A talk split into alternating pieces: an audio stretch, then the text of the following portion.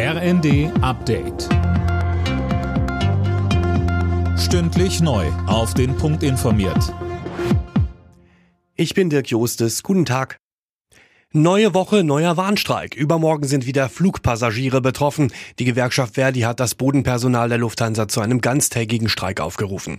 Mehr von Tim Britztrup. Und zwar an den Standorten Frankfurt, München, Hamburg, Berlin und Düsseldorf. Hintergrund sind die laufenden Tarifverhandlungen für die rund 25.000 Beschäftigten, die sich beispielsweise um die Wartung der Maschinen oder die Passagierabfertigung kümmern. Verdi rechnet mit größeren Flugausfällen und Verzögerungen. Erst am vergangenen Donnerstag hatte das Sicherheitspersonal an mehreren Flughäfen gestreikt. Dadurch waren über 1000 Flüge ausgefallen. Im Tarifstreit zwischen der Bahn und der Lokführergewerkschaft GDL wird ab heute wieder verhandelt. Kernthema die Arbeitszeitsenkung bei vollem Lohnausgleich. Beide Seiten wollen bis Anfang März eine Lösung finden, solange sind Streiks ausgeschlossen.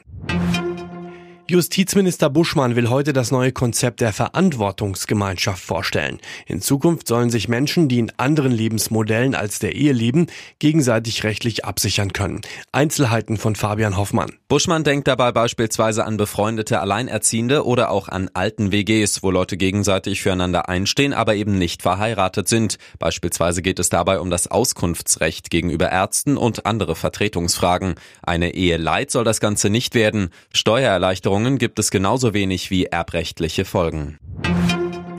Pop-Superstar Taylor Swift hat zum vierten Mal den Grammy für das Album des Jahres gewonnen.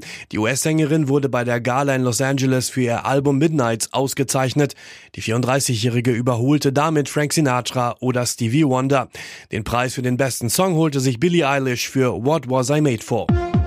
Alle Nachrichten auf rnd.de